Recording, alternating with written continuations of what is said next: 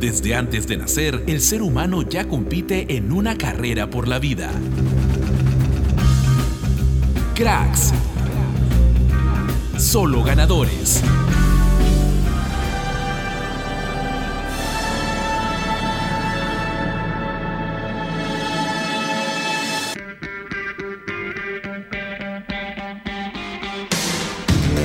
Hola, bienvenidos a una nueva emisión de su programa deportivo y futbolero de Radio UPN, Cracks, solo ganadores. Yo soy Juan Tecocha y hoy en conducción me acompaña el nuevo jale de Cracks, que ya lo conocen, Fabricio Secairos. ¿Cómo estás, compañero? Hola, Juan, y hola a todos nuestros hinchas de cracks. Muy contento de compartir una vez más las mejores noticias del fútbol nacional e internacional. Y sobre todo la actualidad de la selección peruana por su camino a Qatar 2022. Así es, Fabricio. Hoy hablaremos sobre el polémico caso de Gianluca Lapadula y todo lo que debes saber sobre este delantero además de las principales copas internacionales en la actualidad.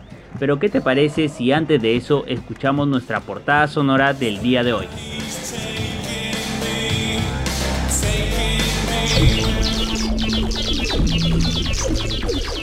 Esta es la portada sonora en Cracks.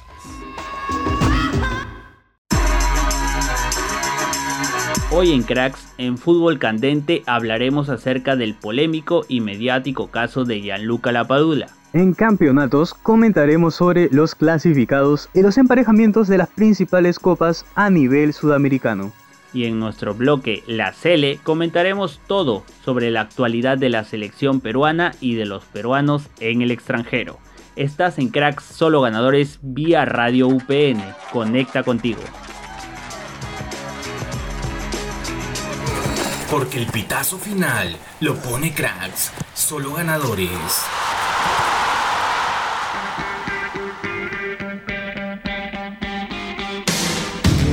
Y así iniciamos nuestro primer bloque del programa en Fútbol Candente, donde hablaremos del caso Gianluca Lapadula. En los últimos días ha sido un tema muy tocado en el ámbito deportivo, ¿verdad? Efectivamente, Juan, y es que como bien sabemos todos, el jugador ha mostrado mucho interés en representar a la selección peruana. Sin embargo, para algunos hinchas, el interés de la Padula se debe a una negativa por parte de la selección de Italia. Como ya lo sabemos, todos los hinchas de cracks, la Padula en un inicio quiso representar a la selección de Italia, pero lamentablemente el llamado a su convocatoria no fue la mejor que digamos. Exacto, y es por este motivo del comportamiento de algunos hinchas hacia el jugador que quizás lo rechacen, creen que no es lo suficientemente peruano. Pero a pesar de eso ya se pusieron en contacto el gobierno peruano para agilizar los trámites eh, de la documentación peruana de Gianluca Dapadula.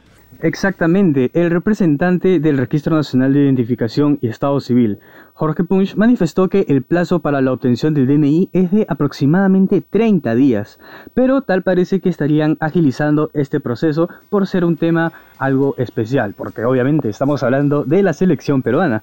¿Cuáles son tus impresiones de este caso, Juan? ¿Consideras que la Padula es convocable para la selección? Mira, yo considero que la Padula es un jugador, como ya lo ha demostrado en muchísimas ocasiones, con muchísima calidad. Y, pienso que a Perú ahorita no le sobra nada, es más, nos falta una cuota goleadora en la selección, un delantero, un 9, como tú siempre lo vienes diciendo desde el programa pasado, un 9 que aguante, ¿no? Es algo que tú explícitamente lo, lo pediste, incluso Brayson también lo decía. Entonces yo creo que la Padula tiene esas características, algo parecido a Guerrero, no, no, no tan igual, pero es algo que necesitamos. Claro, tienes razón. Actualmente en la selección nos hace falta un delantero de peso, por así decirlo, pero siento que nos está agarrando como una segunda opción. Si es que uno quiere jugar en la selección, y en especial la selección peruana, tiene que ser con todas las ganas del mundo, no agarrarnos de segunda, de tercera opción, de primera, porque estamos hablando del Perú. Ahora, tienes razón, estamos escasos de delanteros, pero créeme que yo le tengo fe tal vez a Raúl, o por otro lado a Valera, que lamentablemente ninguno de los dos ha podido jugar. Claro, ese podría ser un, punto válido. Pero el fútbol ya, ya no es lo que era antes. O sea, ya no se ha convertido lo de ser un seleccionado nacional. Ya no creo que tiene el mismo peso de antes. Creo que en este mundo ya más globalizado, una selección en su beneficio puede traer jugadores de, de donde sea, de repente de Camerún, de repente de Japón, con tal de que tenga madre peruana, padre peruano, lo nacionaliza y lo hace jugar para su selección y lo que quiere es ganar y ganar trofeos y eso es lo que busca siempre cualquier selección. Así que ese punto a mí no me parece válido. Incluso España siempre se para peleando por algunos jugadores, por nacionalizarlos. No, no, no es que sienta o no la camiseta, es que juegue de verdad. Y tú dices que quizás debemos darle nuestra fe a Rui Díaz, pero ¿hasta cuándo va a tener nuestra fe, nuestra esperanza, no? Eso es lo que yo digo. Claro, sí, te entiendo completamente, pero no solo está Raúl, tenemos a Lair Rodríguez que también ya debutó en su equipo. Por otro lado también está Alex Valera que no lo pudimos ver jugar en estos partidos, pero también tomando en cuenta los partidos que ha jugado en Deportivo Yacobamba, es un jugador de peso, tiene velocidad, siempre va para adelante, así que y es producto peruano para variar. Entonces, creo que tanto Valera como Rodríguez tienen tantas posibilidades al igual que Gianluca, pero al fin y al cabo la decisión es de Gareca. Así que hay que esperar qué nos dice. Claro, en eso solo quisiera agregar que hay obviamente un abismo de diferencia entre jugar eh, acá, romperla en Deportivo Yaucabamba, con todo respeto, y estar jugando en la Serie A de Italia por lo menos a, a, mitad de tabla, haciendo unos cuantos goles, luchándola, peleándola. Creo que la Padula, si viniera, si lo convocaran en esta fecha, en esta fecha doble que viene, sería titular indiscutible por encima de los que ahorita estamos considerando en la selección. Y quizás podría ser incluso un gol, pero bueno, nos estamos apurando a sacar conclusiones, todavía no sabemos si ya se tramitará el DNI, si se hará lo más rápido posible, pero eso lo sabremos más adelante.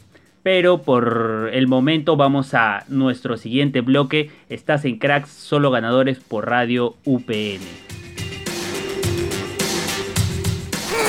Porque el pitazo final lo pone cracks, solo ganadores.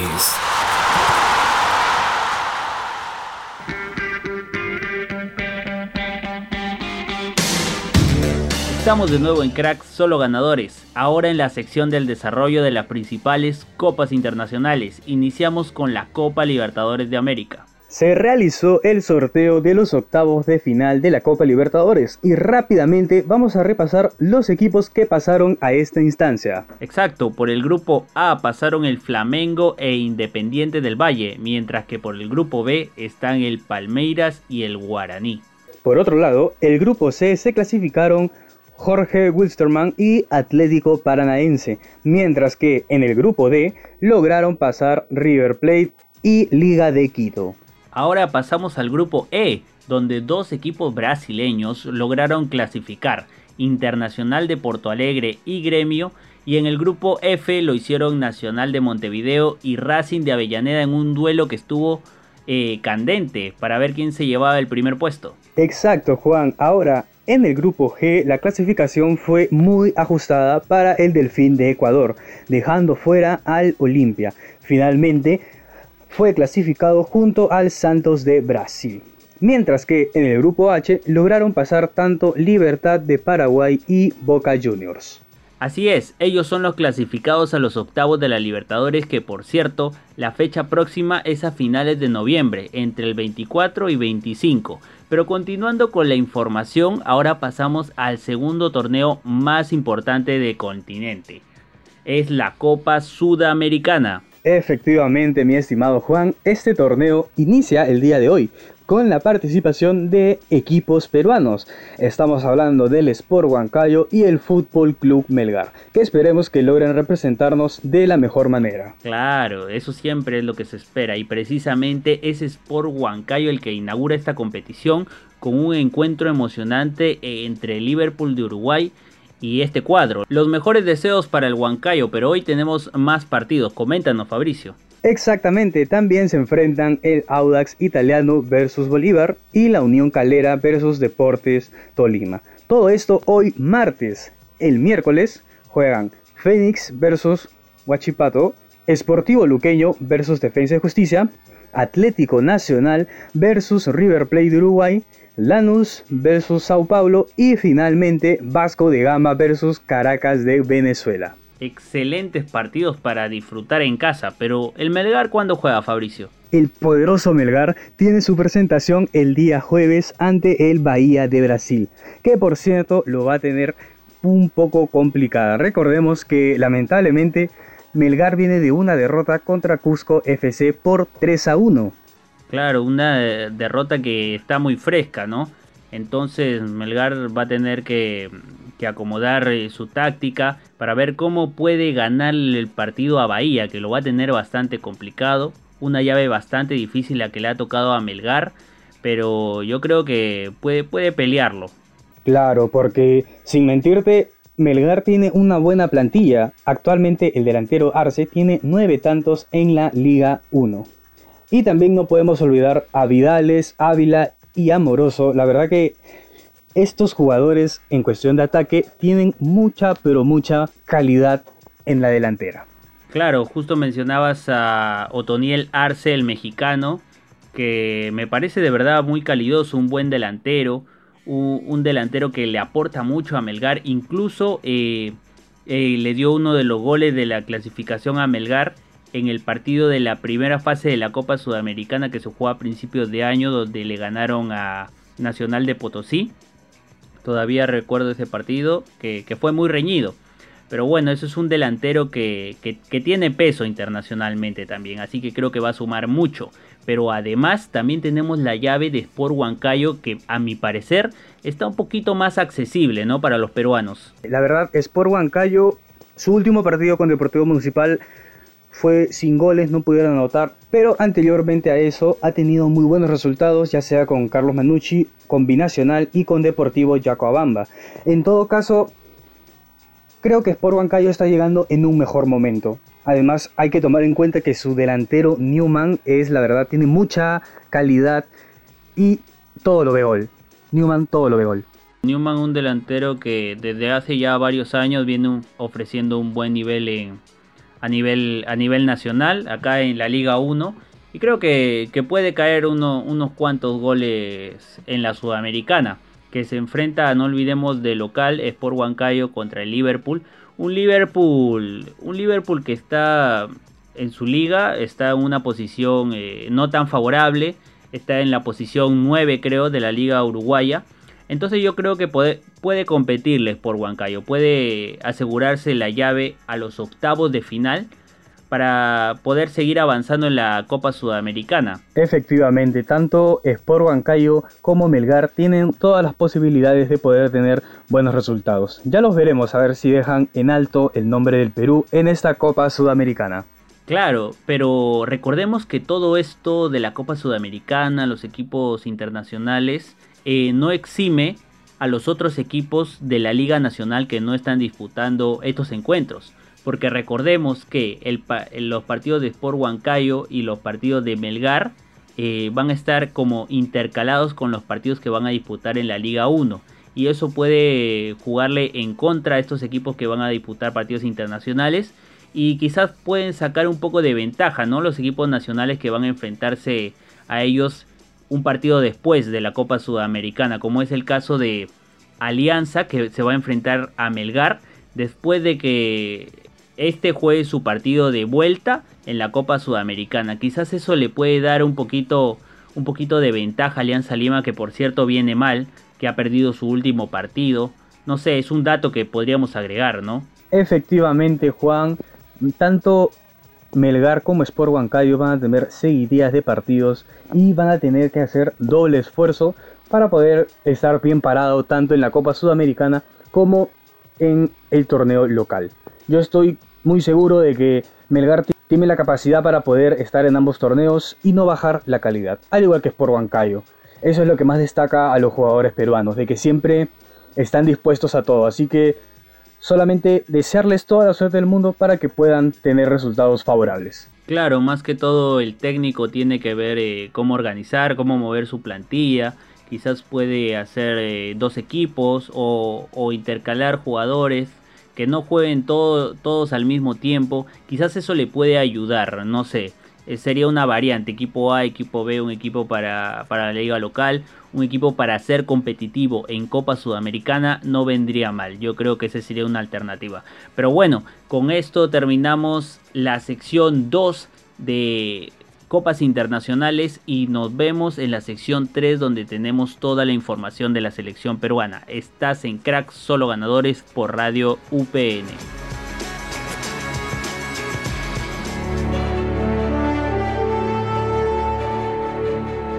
El dato cracks. La Copa Sudamericana fue inaugurada el 28 de agosto del 2002, teniendo como primer campeón del torneo a San Lorenzo de Almagro de Argentina, disputando una histórica final frente al Atlético Nacional de Colombia.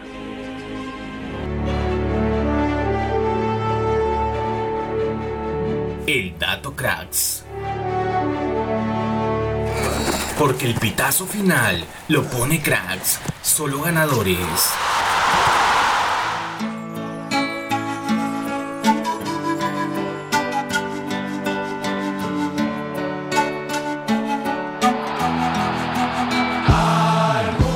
Así llegamos a nuestro tercer y último bloque del programa en Cracks, solo ganadores, y esta vez hablaremos todo acerca de la selección. Lamentablemente se conoció que Miguel Trauco no estará ante Chile por una lesión en el aductor y estará fuera entre aproximadamente 3 a 4 semanas, es decir, que lamentablemente se perderá los duelos ante Chile y Argentina.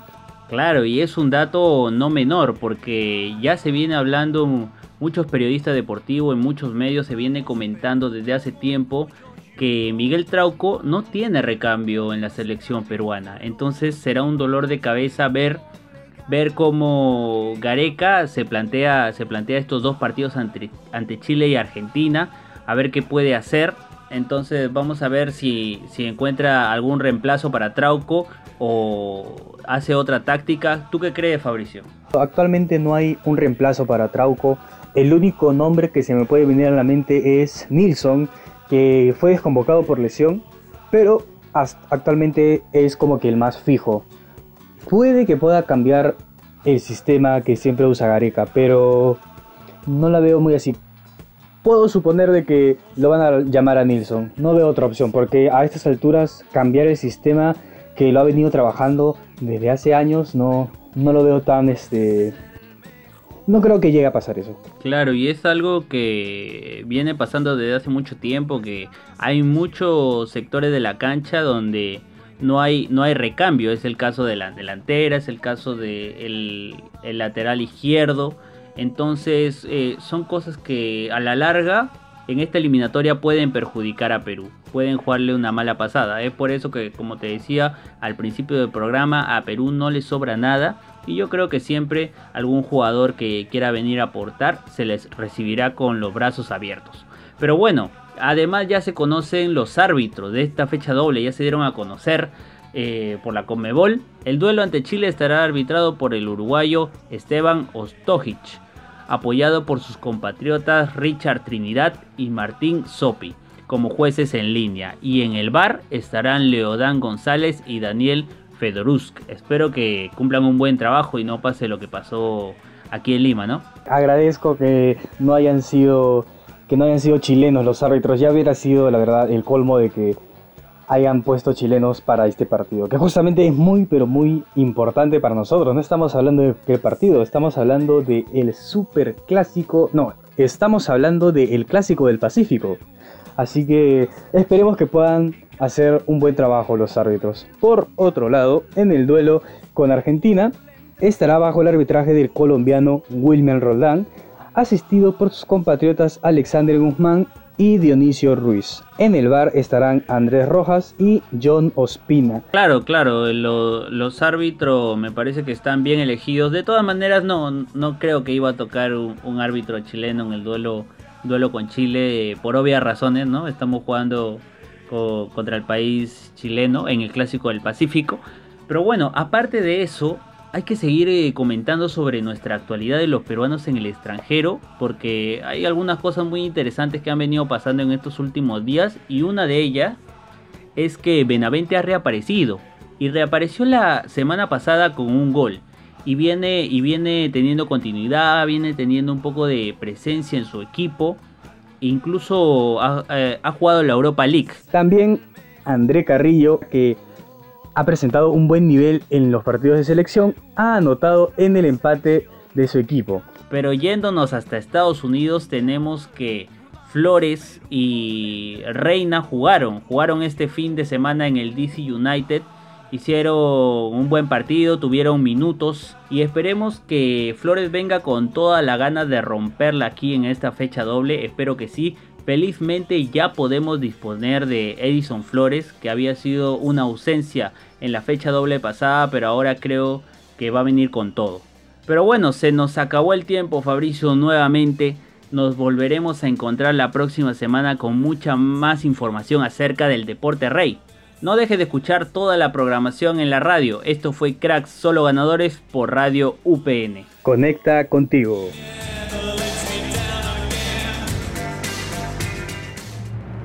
Desde antes de nacer, el ser humano ya compite en una carrera por la vida. Cracks. Solo ganadores.